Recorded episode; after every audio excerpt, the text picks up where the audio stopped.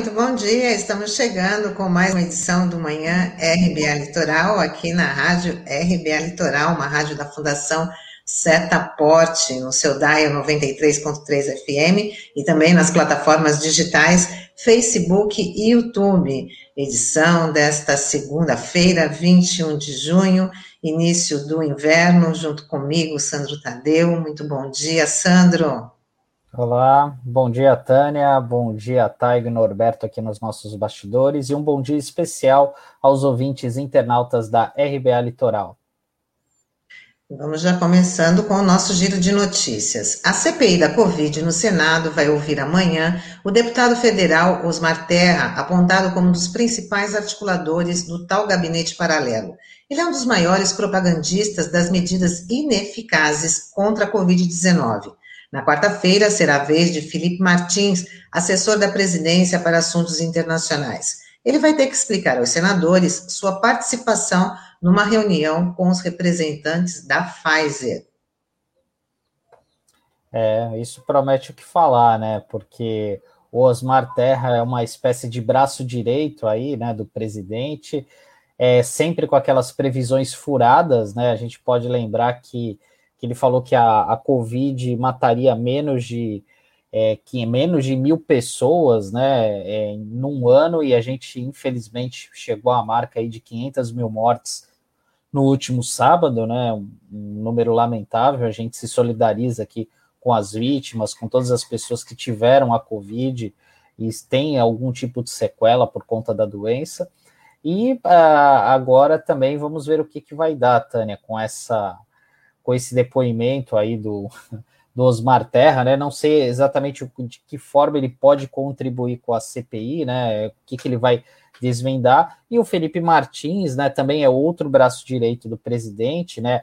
Atua nessa área de assuntos internacionais. A gente sabe que ele é um cara que é ligado ao Olavo de Carvalho e já aprontou bastante. E ele não deve ter vida fácil ali no Senado, até por conta daquele gesto supremacista que ele fez, né? Fazendo o é que ele disse que estava ajeitando o paletó foi justamente uma sessão do Senado e que causou aquele mal-estar. Vários senadores pediram a cabeça dele, mas o Bolsonaro resiste. Né? Então, é, não deve ser um clima nada amigável nessa audiência de quarta-feira. E sobre as vacinas, Sandro, é, o que, que temos aí?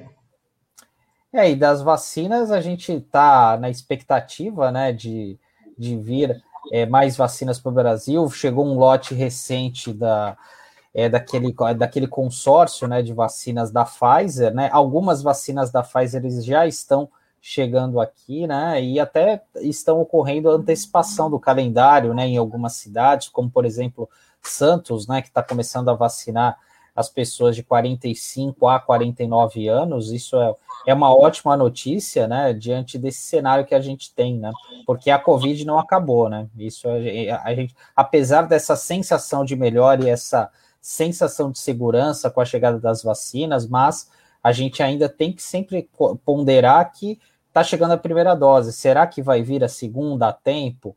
Então, é, isso é um risco muito grande que a gente não, que a gente ainda tem e precisa aguardar e tem que ter confiança, né, que vai dar tudo certo, porque essas previsões do Ministério da Saúde sobre vacinas é, nunca foram confiáveis. E, bom, pelo menos em 84 ocasiões, o Brasil atuou no exterior para adquirir insumos para a produção da hidroxicloroquina. É o que aponta o levantamento de telegramas do Itamaraty enviados à CPI da Covid. A maior parte das comunicações foi feita à Índia com a intenção de garantir por empresas brasileiras a matéria-prima para a produção do medicamento, que é comprovadamente ineficaz contra o novo coronavírus. Sandro, já estão aparecendo aí os documentos, as revelações, né, da, na CPI da, da Covid no Senado, né, muitas, é, muitos documentos aí comprovando que o governo não é, fez esse, esse é, tratado aí com, com, com a Índia, ficou insistindo aí nessas, nessas transações com a Índia e desprezou aí a questão da Pfizer, né, que também já foi comprovado, os senadores já têm isso em mão, tanto é que é isso que o, que o Felipe Martins, amanhã, na é, quarta-feira, na CPI, vai ter que explicar, né? Sim, ah, com certeza, Tânia, até porque essa questão da cloroquina, né, assim, é algo que é um discurso que até hoje o presidente acaba insistindo, até mesmo os seus seguidores e também a classe médica, né? Então a gente tem que lembrar que teve aquela associação, acho que é chamado Médicos pela Vida, que defende o que é chamado tratamento precoce, que vários especialistas infectologistas demonstram que é ineficaz, e a gente começa a seguir a trilha do dinheiro, né? Aquela velha frase, né? O follow the money e que a gente consegue ver que até na semana passada a gente trouxe aqui informação que um dos documentos que já está nas mãos dos senadores da CPI é que a ANS, a AMS, que é um dos laboratórios que fabrica a ivermectina, é, teve um faturamento milionário com a venda da, da ivermectina, da hidroxicloroquina, enfim. Então, há também um interesse comercial é, nessa escolha que o governo federal fez, que isso ainda não está muito claro dessa intenção, dessa, dessa situação toda. Então, é, a, a, CPI ela tem o mérito de montar esse quebra-cabeça, né? Então, é importante essas quebras de sigilo que foram aprovadas também na última semana, e isso talvez vá ajudar a elucidar melhor essa questão e ver de fato o porquê do interesse do governo federal né, em bancar a cloroquina e não as vacinas, né, que é a forma mais eficaz para a gente evitar a proliferação da doença.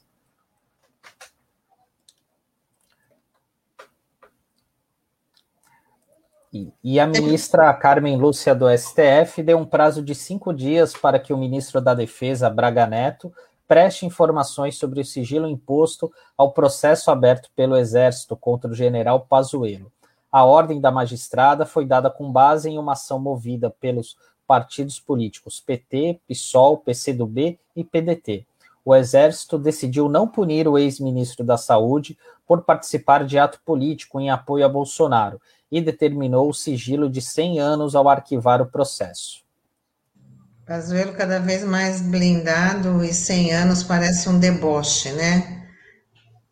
Sim, sim, é, e, e é inacreditável, né? Um documento considerado ultra secreto aí pela pela lei da transparência, pela lei de acesso à informação, né? É algo é incrível. E mesmo assim, que é, eu tenho alguns colegas é, jornalistas que trabalham com bastante com a LAI, né, a Lei de Acesso à Informação, e tem uma dificuldade grande de obter documentos do Exército, documentos que já estão liberados.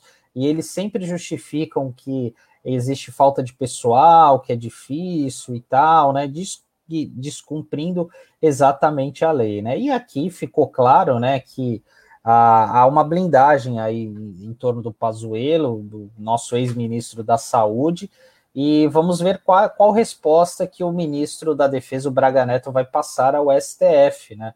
É, se vai ser uma resposta simplória, né, como o Exército deu, né, no caso do Pazuello, assim, a justificativa apresentada, né, ah, não, já que o Bolsonaro não é filiado a nenhum partido político, está liberado, né? Então não tem problema nenhum em fazer participar desse tipo de movimento.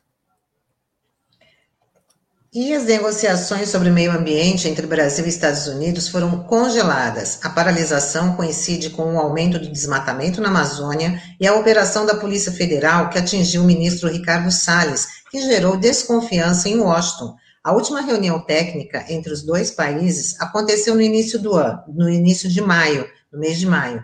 O objetivo era tentar encontrar um modelo de financiamento americano para ações de preservação ambiental no Brasil. No final da videoconferência, ficou acordada uma nova conversa para as semanas seguintes, mas até agora nada foi agendado.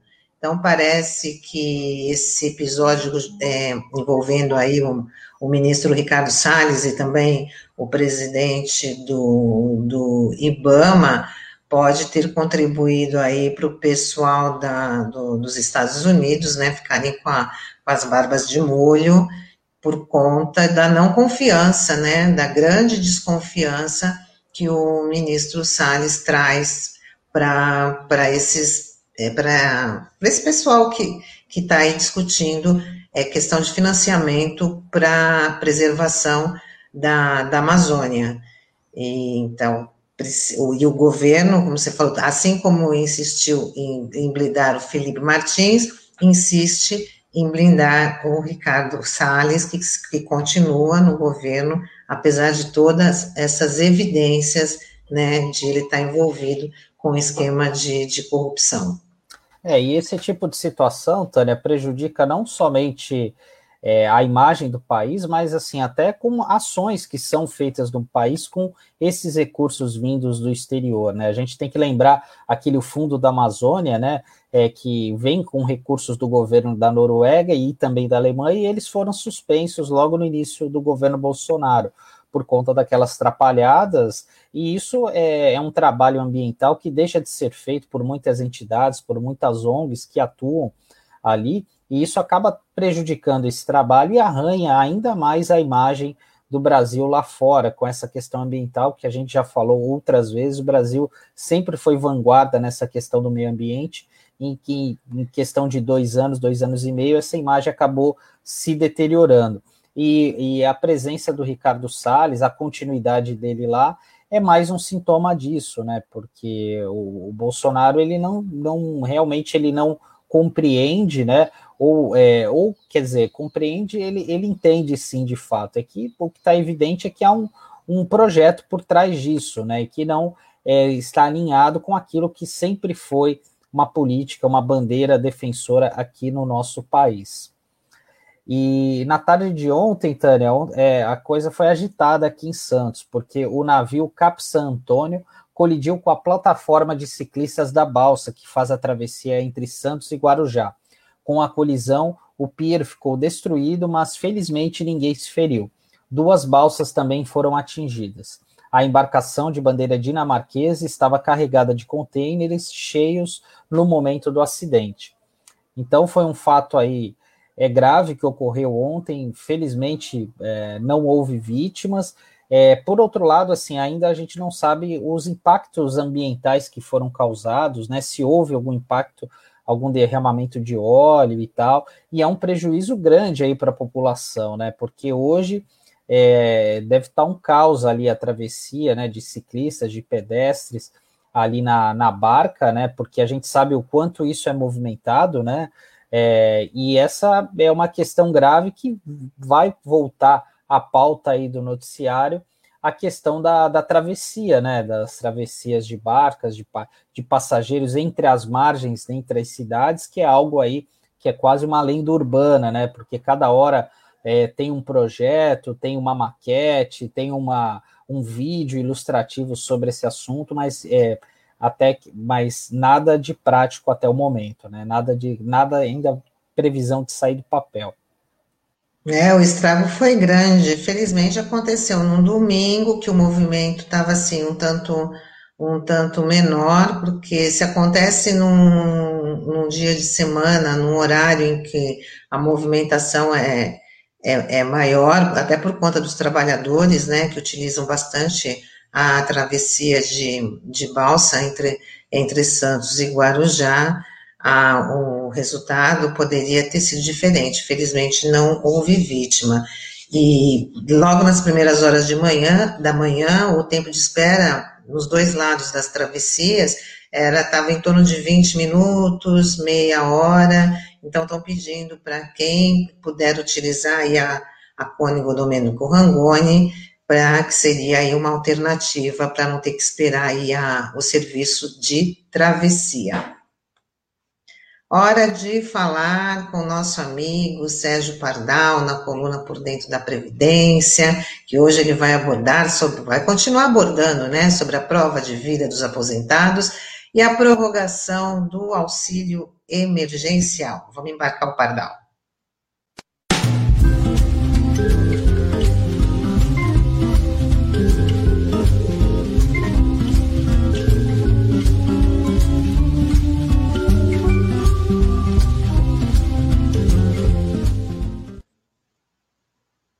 Bom dia, Pardal. Seja bem-vindo mais uma vez aqui com a gente no Manhã RBA Litoral. Tudo bem? Bom dia, Tânia. Bom dia, Sandro. Bom dia, Taigo, o pessoal que está por aí. Bom dia, os nossos ouvintes e o povo que nos segue nas redes sociais. Tudo bem? Bom dia, Faral. Tudo certo? Bom dia, Sandro. É, hoje, vamos cutucar esses dois assuntos, porque na semana passada a gente passou por eles assim, bem ampassando, né? E são coisas importantes. Então, primeiro eu vou falar rapidamente dessa questão da prova de vida, que é, essa é mais rapidinha. Pelo amor de Deus, tem gente defendendo. Não, a prova de vida tem que acontecer, porque tem gente aí escondendo defuntinho em casa.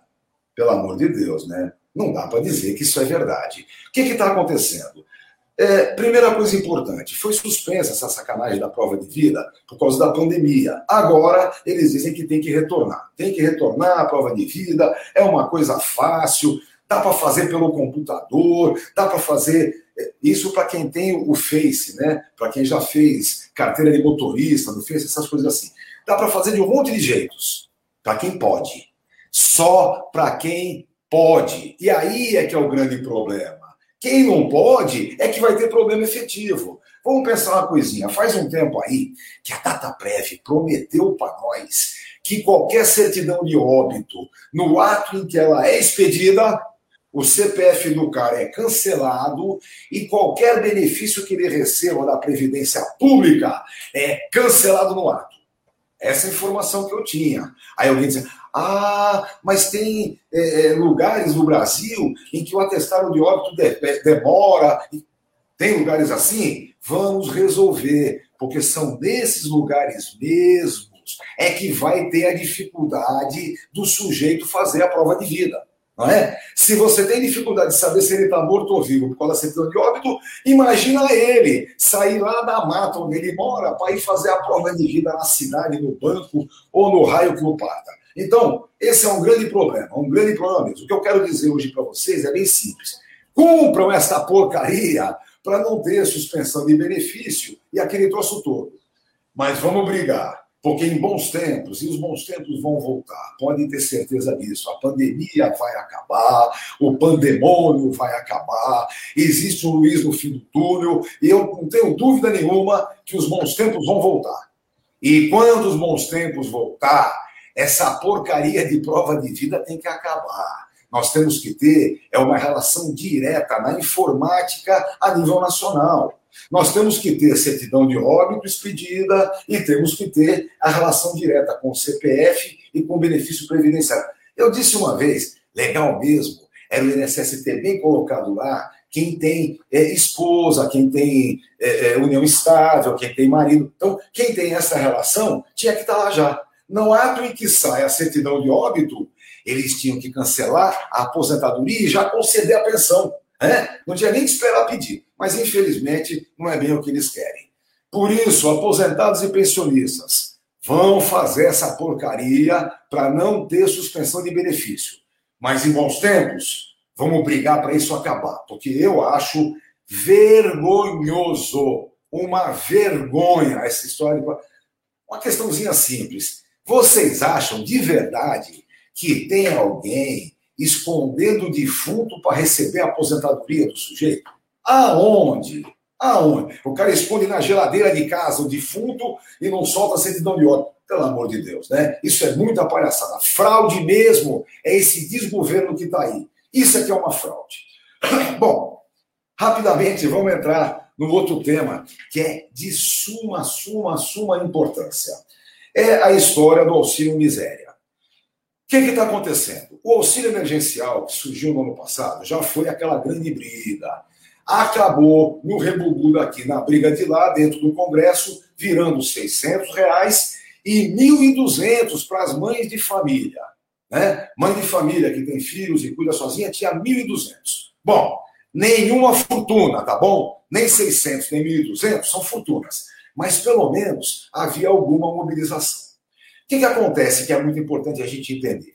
É importante ver que o que movimenta a economia em tempos de pandemia, em tempos de dificuldade, são os pobres. Eles é que movimentam a economia, porque tem que comer, pessoal, tem que comer, tem que vestir, tem que viver, tem que ter vida. E quem vai gastar é quem precisa gastar. Quem tem demais, guarda. Manda para o exterior, entendeu? Guarda lá em dólar. Então, quem vai gastar dinheiro, quem vai movimentar efetivamente o mercado, é quem precisa gastar. Por isso é que o auxílio emergencial, as aposentadorias, as pensões são de suma importância. Vamos ter clareza de uma coisa: se nós quisermos segurança, e aí segurança é algo bem generalizado, né? Segurança econômica, segurança política, segurança, inclusive do ponto de vista policial. Se a gente quiser segurança, é preciso dar condições para isso. Por exemplo, a saída correta seria a manutenção do auxílio emergencial, 600 reais, 1.200 para a mãe de família, até que o Plano Nacional de Vacinação atinja, no mínimo, 70% da população.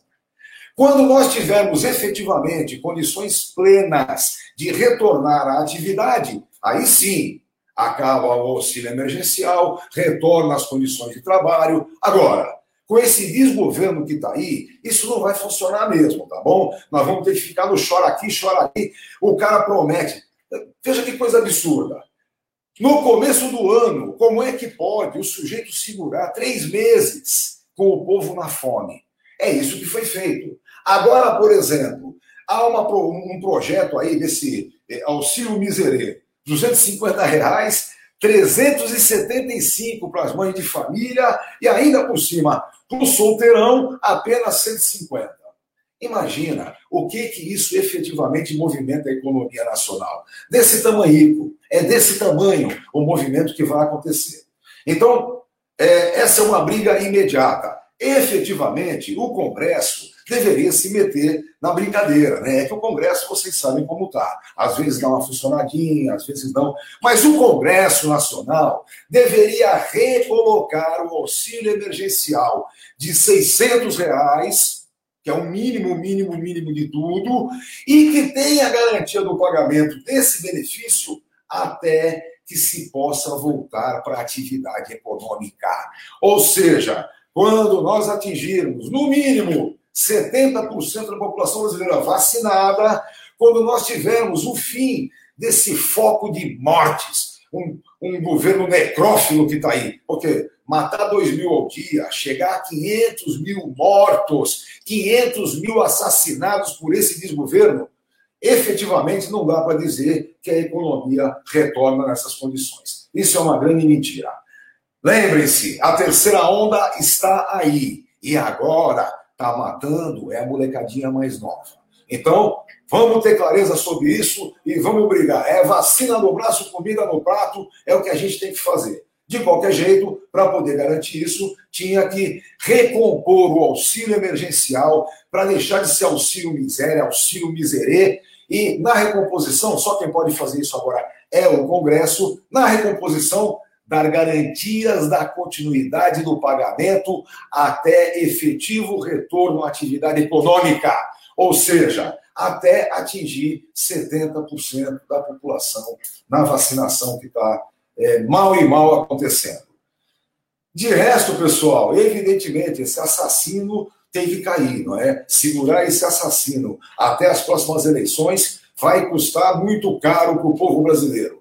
Vai custar caro para a nossa economia e vai custar caro é, no luto e em todo o chororô que esse Brasil vai estar. Esse Brasil vai terminar o ano chorando muito, não é chorando pouco, não. Já estamos chorando bastante com 500 mil mortos, é, imaginem o que pode acontecer.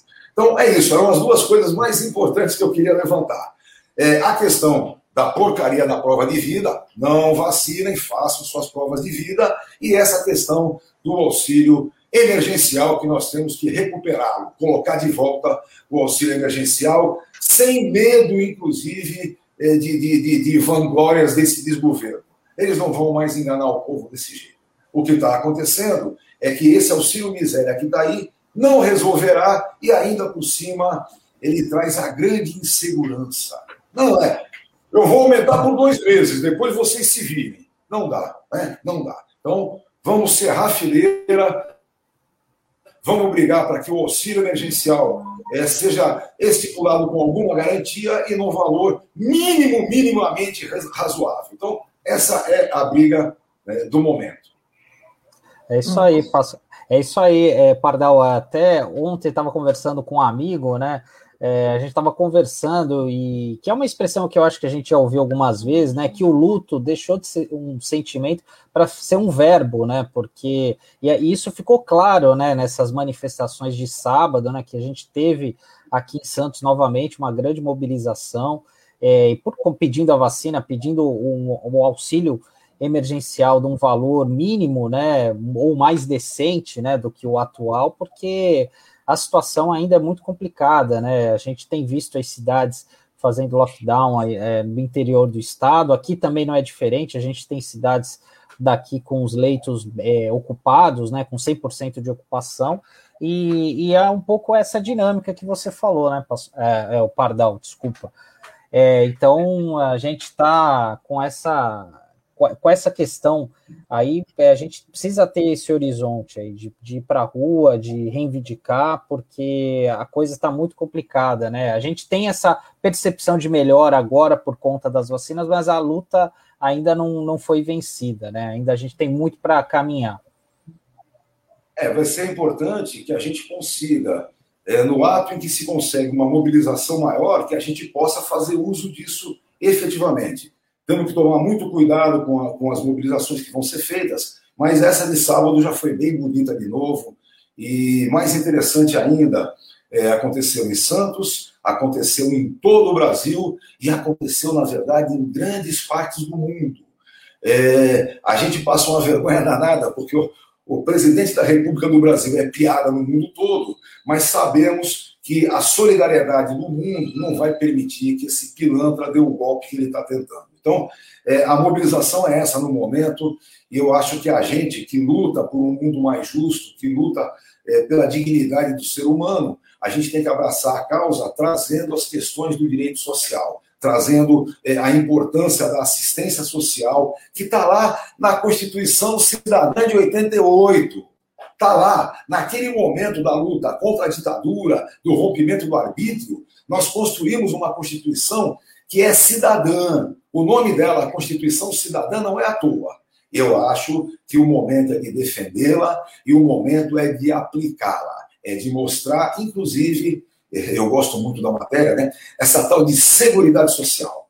A seguridade social brasileira compreende previdência social contributiva, saúde e assistência social. Obrigações do Estado. O Estado tem essas obrigações.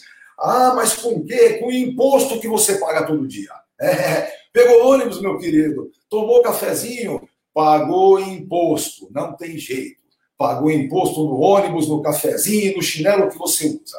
Por isso, é obrigação do Estado, assistência social e saúde para todos. Essa, veja, tivéssemos um governo bom, pessoal, em vez de ser piada no mundo todo, nós seríamos exemplo.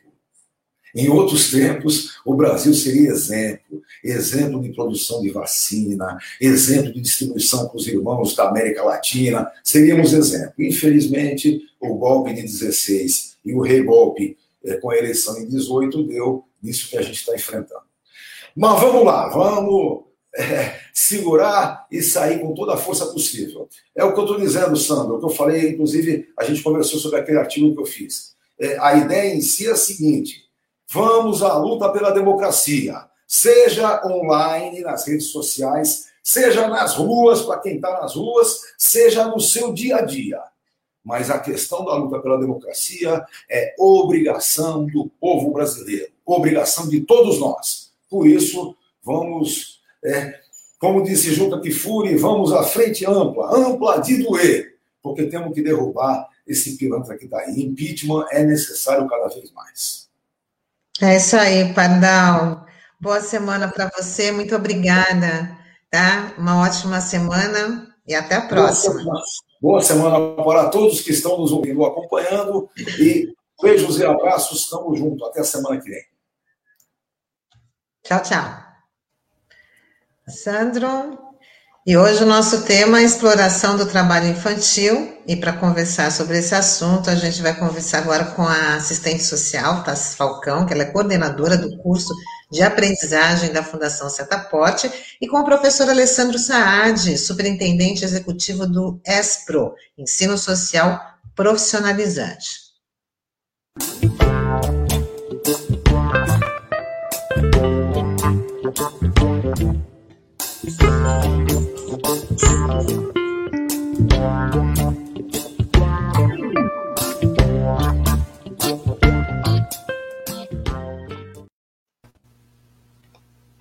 Muito bom dia, Alessandro, Tassi, sejam bem-vindos aqui com a gente no Manhã RBA Litoral, de falar desse tema tão, tão importante e necessário, né, que é a exploração do, do trabalho infantil. Queria começar aí com, com a Tassi, falando que ela é coordenadora do, do curso de aprendizagem da Fundação Setaporte, então que falasse um pouquinho desse, desse trabalho, Aí depois o, o Alessandro também pode explicar para os nossos ouvintes internautas sobre o ESPRO. Olá a todos, bom dia, bom dia Tânia, bom dia Sandro, bom dia Alessandro, espero que estejam todos bem.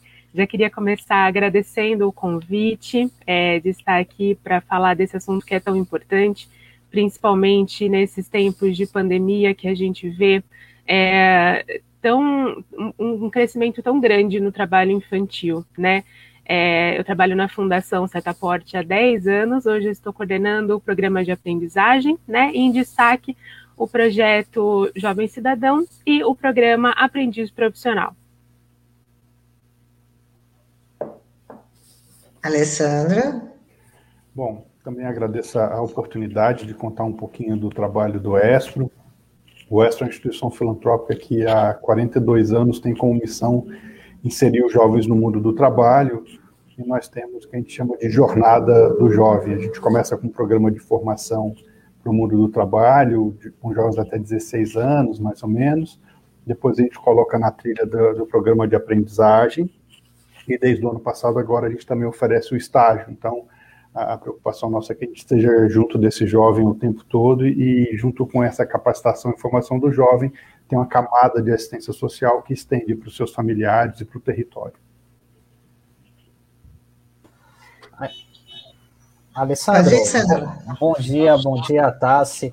Eu queria conversar, é, primeiro perguntar para o Alessandro é, de como que é essa abordagem hoje do, do trabalho, né, da aprendizagem profissional, é, com, é, com as empresas, porque o que eu percebo é que muitas empresas ainda desconhecem essa oportunidade né, do programa Jovem Aprendiz, ainda estão com a cabeça, sei lá, na década de 90, com a, até antes, que não tinha esse tipo de oportunidade.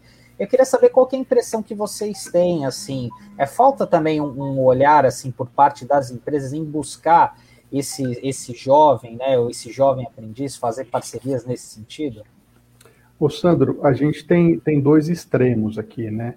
A gente encontra empresas que têm programas super estruturados de aprendizagem que estimulam o jovem e junto com a gente constrói uma jornada dentro da empresa e quase que contrata 100% dos aprendizes que passam por ela.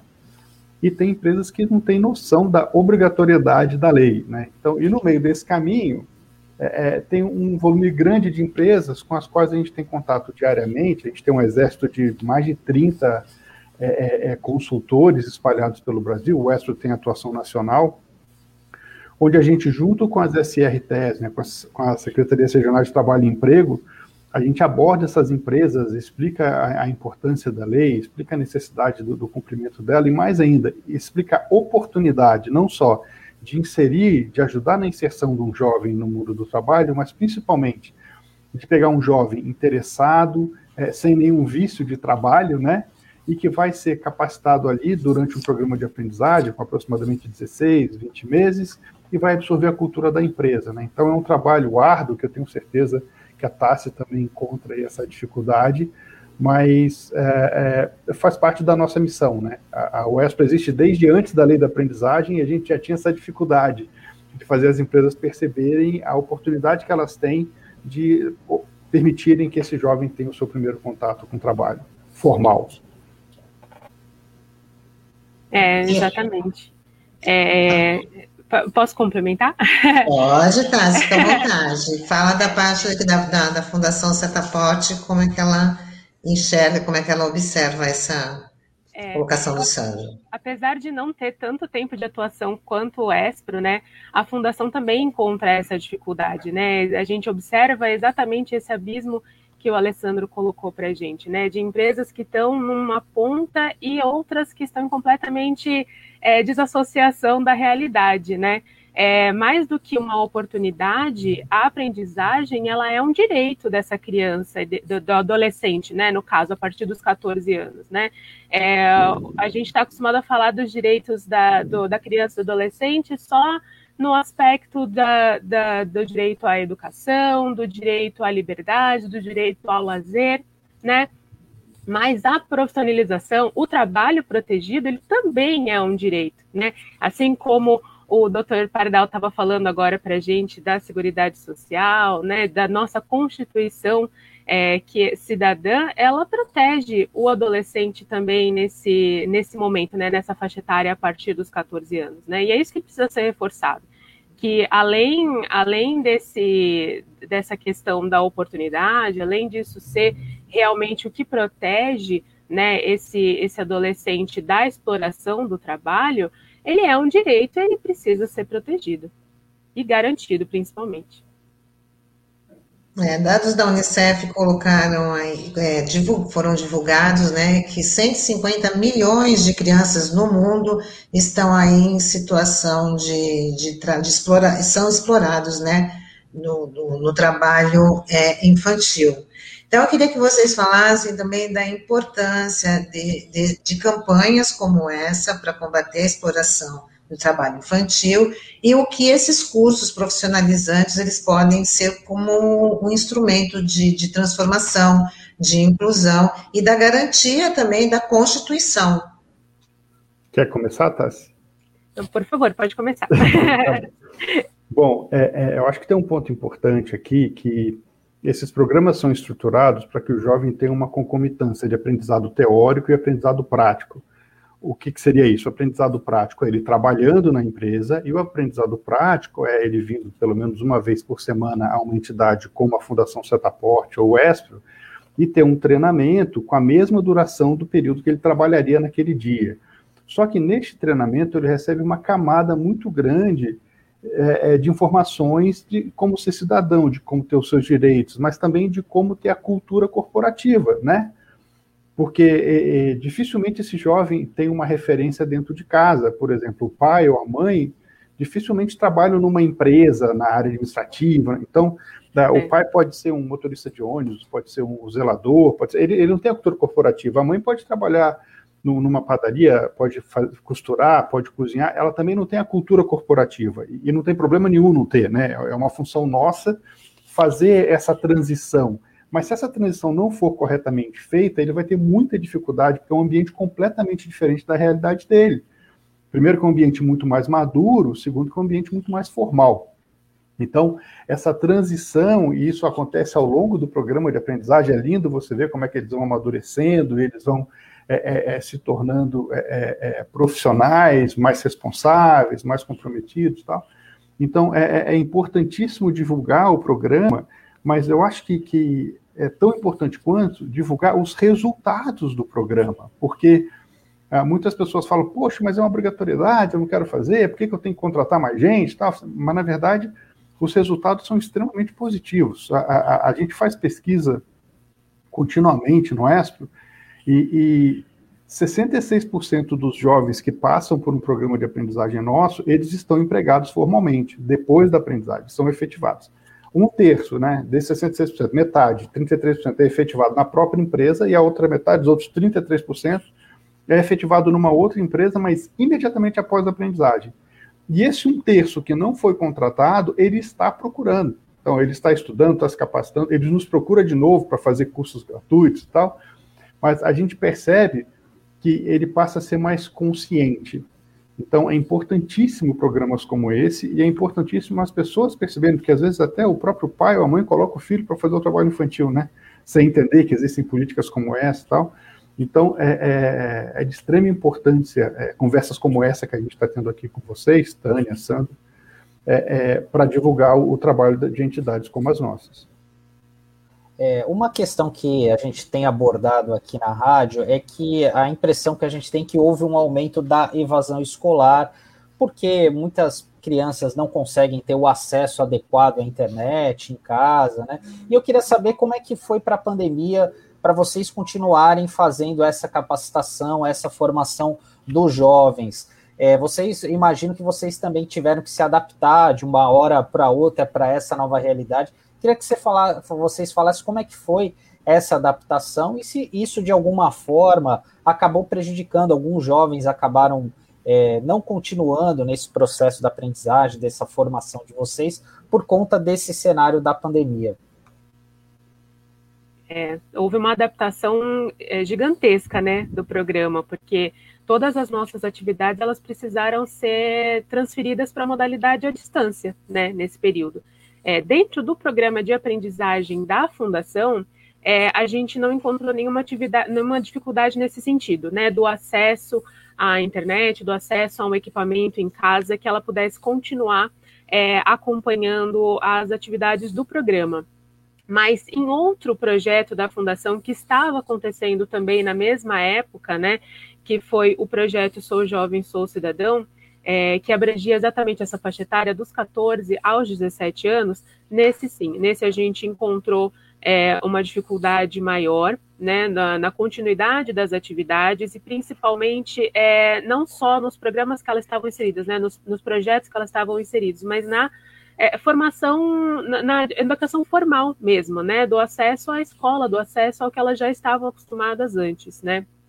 E, e essa é uma, é uma questão muito complicada, porque quando você é, priva a criança, né, o adolescente, de, desse, dessa é, é, é orientação, da, dessa proteção do Estado, da proteção da escola, é, você expõe essa criança a, ao trabalho infantil, né? Você expõe a ela a questão da, é, da mídia apelativa, né? Que liga o, a riqueza somente ao dinheiro, e aí essa criança ela vai encontrar é, é, ali no trabalho informal essa, a, o aumento da renda dela, do aumento da renda familiar dela, vai acabar se desligando, vai acabar desistindo é, do, da educação formal vai acabar estando cada vez mais afastada da qualificação profissional e cada vez mais exposta à exploração do trabalho, cada vez mais distante é, desse direito dela, né? Então é muito importante que a gente observe essa, essa, essa, essa nova modalidade de educação, essa nova modalidade de ensino e verifique se realmente está chegando a todos os lugares, né? Está chegando a todas as crianças e adolescentes como tem que ser, né? E, e, por enquanto a gente não conseguiu atingir ainda esse objetivo. É, aqui no Espro, é, a gente teve a mesma dificuldade que a TASSE, porque a gente tem atuação nacional, então nós temos mais de 50 polos espalhados e, e atendendo próximo de 300 municípios e com curso em todo, ativo em todos eles. Então a gente teve que converter todos esses cursos para EAD, refazer todos os conteúdos, já pensando que o jovem assistiria isso no celular, né? Então, é, se ele assiste no computador, ótimo, se, se assiste no tablet, ótimo, se ele assistir no celular, ele vai ter uma experiência super agradável. A preocupação nossa foi construir isso, né?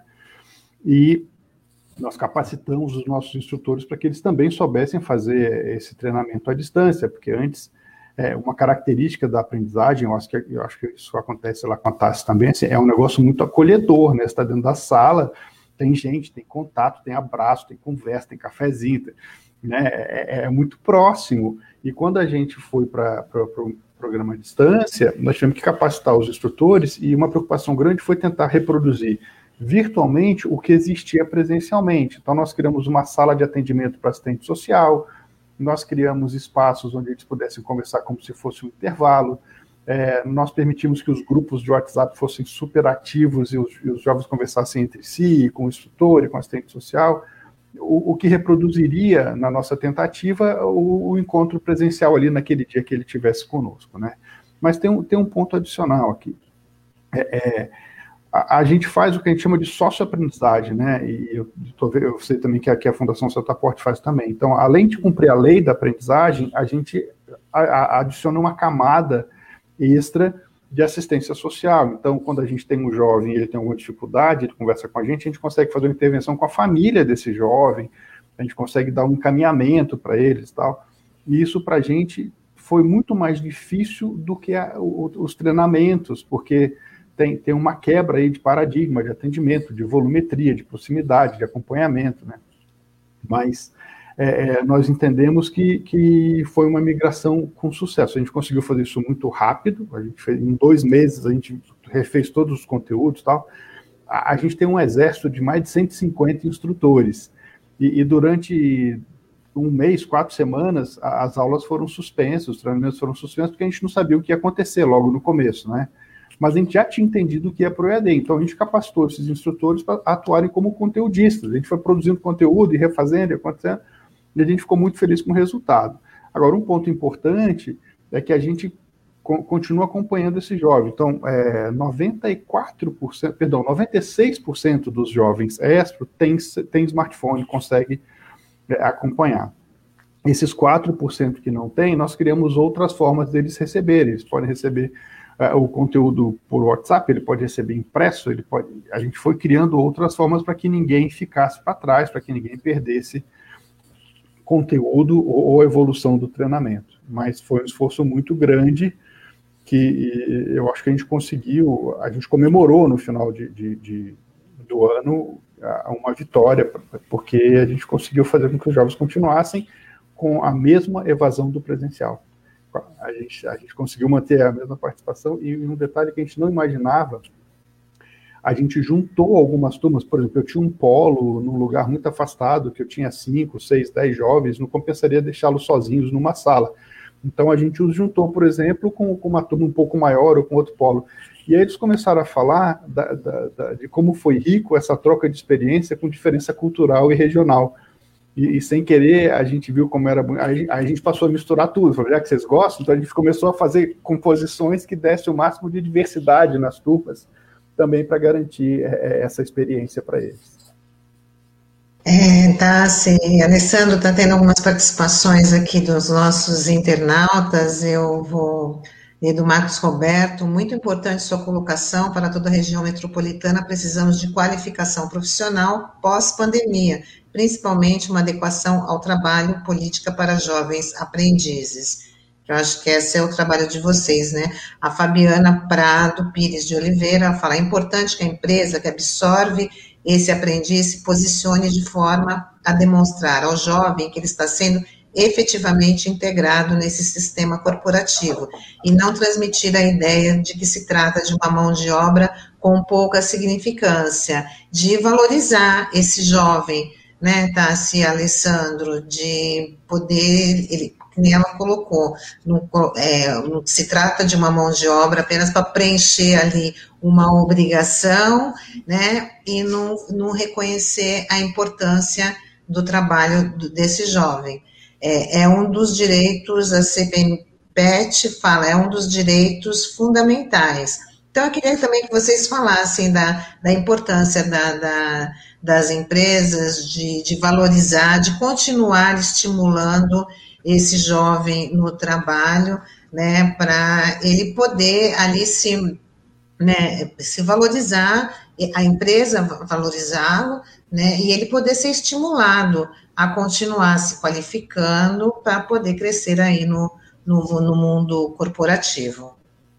Sem dúvida. Quando a gente rompe com esse com essa ideia de que o adolescente vai chegar na empresa e ele vai ser um mero tirador de cópia, né? Quando a gente rompe com essa, com essa, com essa ideia formada, é, todo mundo ganha, né? O jovem ganha porque é, ele tem mais oportunidade de se qualificar, de aprender a profissão e de estar sendo instruído, né? Tanto ali pelo seu tutor dentro da empresa quanto toda a equipe que faz parte é, do programa de aprendizagem dentro da instituição formadora, e, em consequência disso, a empresa também ganha, né? Que ganha um aliado importante ali nas suas tarefas de rotina, que ganha um, um, um, trabalhador consciente do papel dele dentro da empresa e disponível, né, sempre à disposição para a melhoria da, da condição é, da empresa como um todo. Né? Então é importantíssimo realmente a gente romper com essa, com essa ideia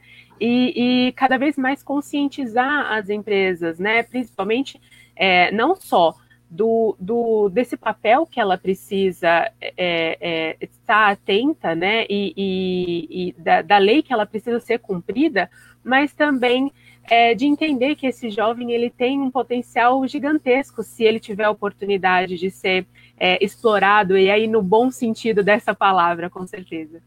É, perfeita a sua colocação, tá? Eu acho que é um dos principais desafios nossos, essa conscientização contínua das empresas, né?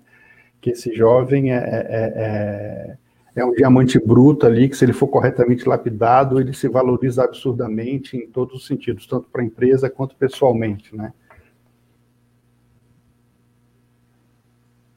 Sandro? É, Tassi, eu queria saber de você é, quais são, é, quem participa dessa formação, né, desse, desse programa do Setaporte, para quais atividades né, é, os adolescentes acabam sendo encaminhados, para quais profissões? Acho que é interessante você falar um pouquinho sobre isso.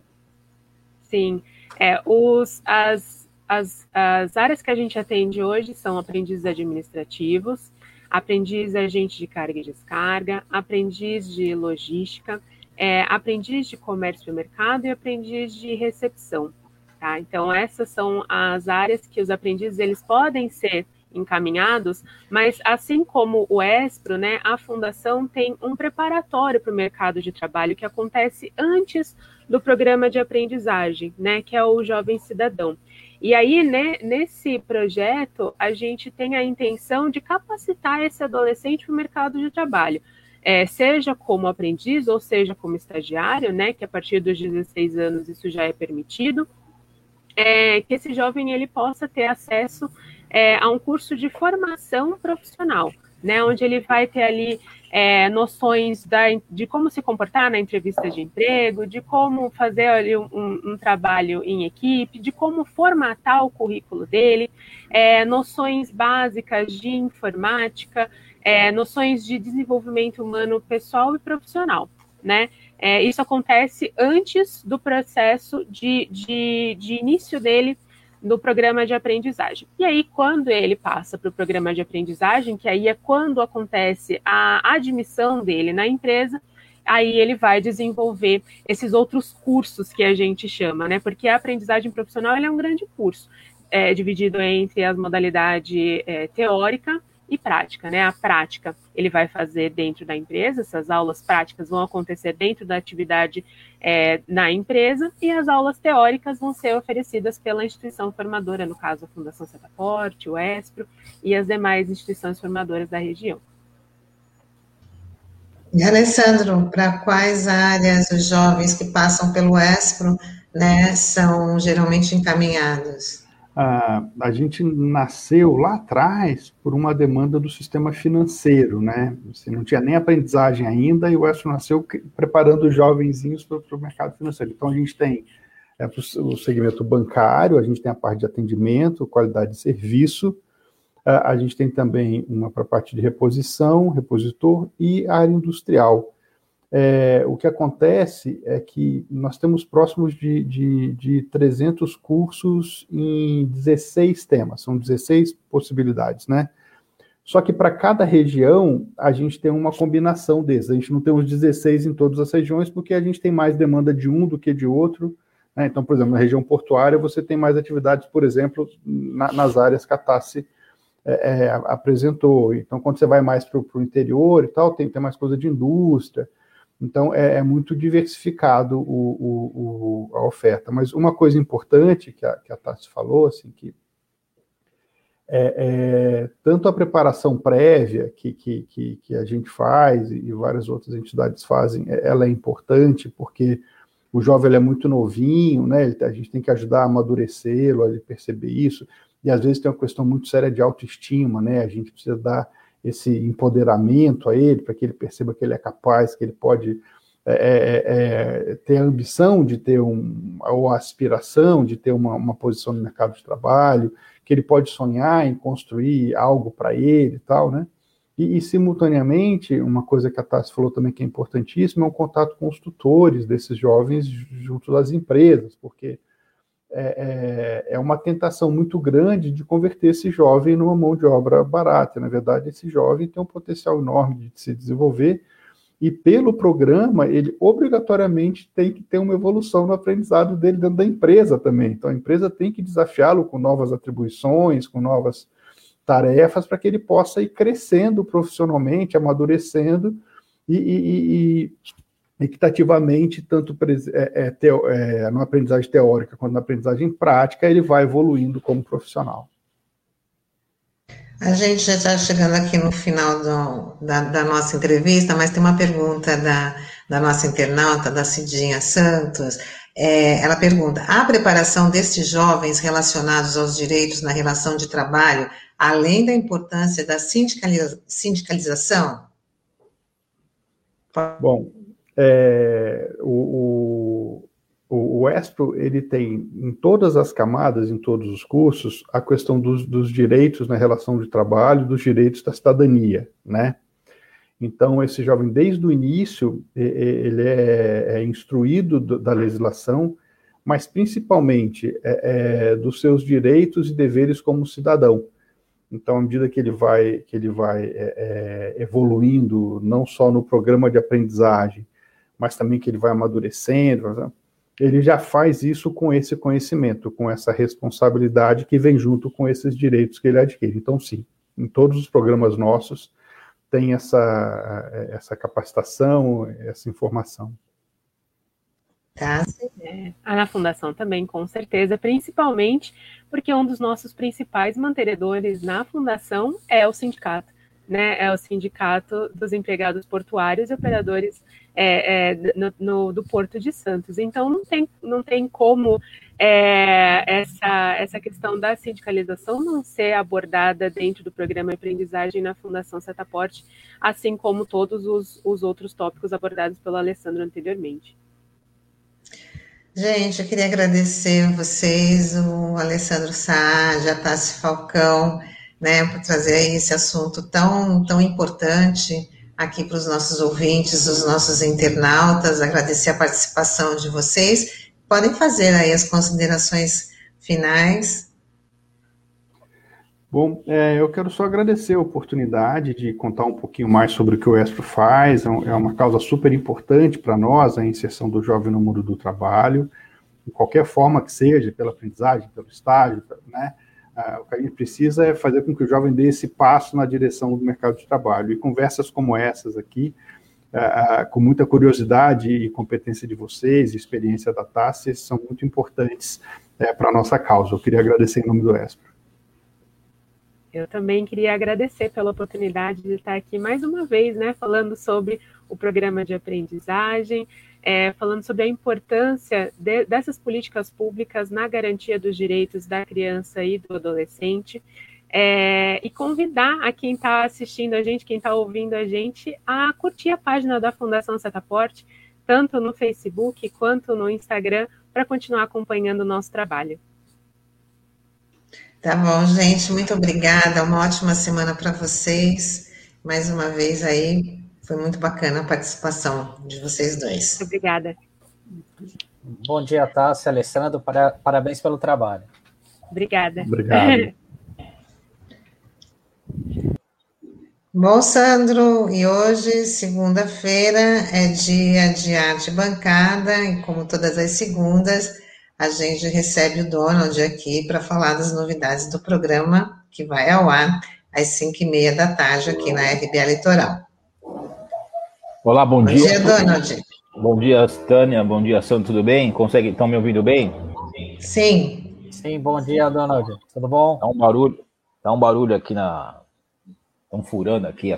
Esse é, é, o lance do home office, né? Tem, acontece de tudo. Daqui a pouco vai passar alguém vendendo ovo, vai vender.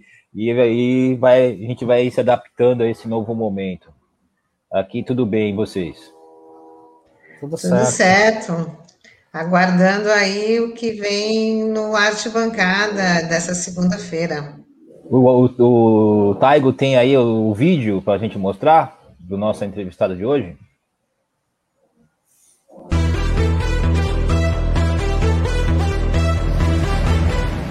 Olá, meu nome é Fábio Abreu, sou professor de Karatê e Educação Física da Secretaria Municipal de Esportes de Santos.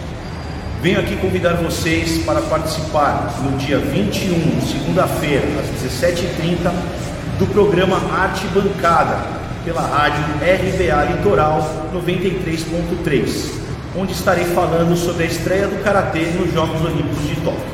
Espero vocês, até lá, os!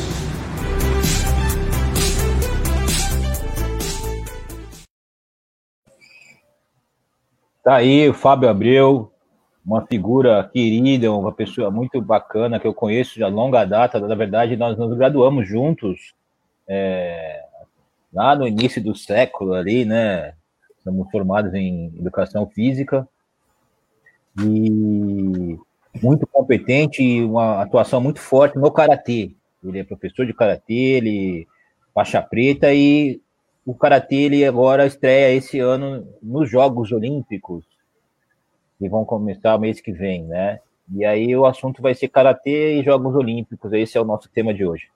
É, é uma pauta bem interessante, Donald, porque muita gente desconhecia essa informação, né? Que o karatê é um é um projeto, pelo menos aqui em Santos, né, muito comum. A gente tem muitas escolas de karatê, né, enfim.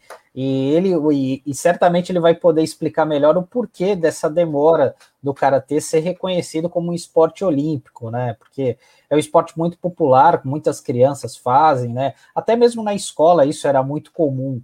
É que aqui em Santos houve uma mudança na década de 90 a partir da medalha de ouro do do Rogério Sampaio, né, no judô. Então, é, por o Rogério Sampaio ser aqui de Santos, muitas escolas acabaram trocando, né, optando trocar o karatê pelo judô, que acabou se tornando mais popular, tem uma visibilidade até maior, né, por conta das Olimpíadas, né, enfim. A gente teve o Aurélio Miguel um pouquinho antes, né, enfim. E a gente tem outros nomes aqui do judô, mas é certamente uma pauta bem interessante e bem vale a pena conferir. E com certeza acredito que, de, que o Fábio consiga aí também pontuar algumas diferenças. Você citou o judô, que também é bastante popular, aí tem o karatê, são artes marciais, lutas, às vezes tem uma confusão entre uma e outra, de repente o Fábio também pode falar um pouquinho sobre isso, enfim. É uma modalidade bastante difundida, bastante popular. Eu tenho certeza que vai ser uma ótima entrevista, está feito o convite. É isso aí. Arte bancada, 5 e meia da tarde, toda segunda-feira né? E o Donald sempre antecipa aqui, faz uma degustação para os nossos ouvintes e internautas já saberem qual o tema que vai ser, que é o convidado, o que, que ele vai trazer de legal aí. Então, todo mundo, 5 e meia, sintonizado na 93.3 FM, 5 e meia da tarde, também nas plataformas digitais, Facebook e YouTube. Muito obrigada, Donald. Uma ótima Obrigado semana para você e bom programa. Obrigado, a vocês, tenham um ótimo dia, uma ótima semana. Tchau, tchau. Tchau, dona Tchau, tchau. E a gente encerra a nossa edição de hoje aqui do Manhã RBA Litoral. Lembrando que daqui a pouco, às 11 horas, tem o é, Olavo Dada com o Som da Praia. Duas da tarde, a tarde RBA com Marcos Canduta. E como o Donald trouxe, às cinco e meia da tarde, o Arte Bancada. E a gente fica por aqui, estamos de volta amanhã. Obrigada aí pela companhia, pela interação. Tchau, tchau. Tchau, tchau, Tânia. Até amanhã. Até amanhã. A Rádio Brasil Atual Litoral é uma realização da Fundação Setaporte, apoio cultural do Sindicato Setaporte.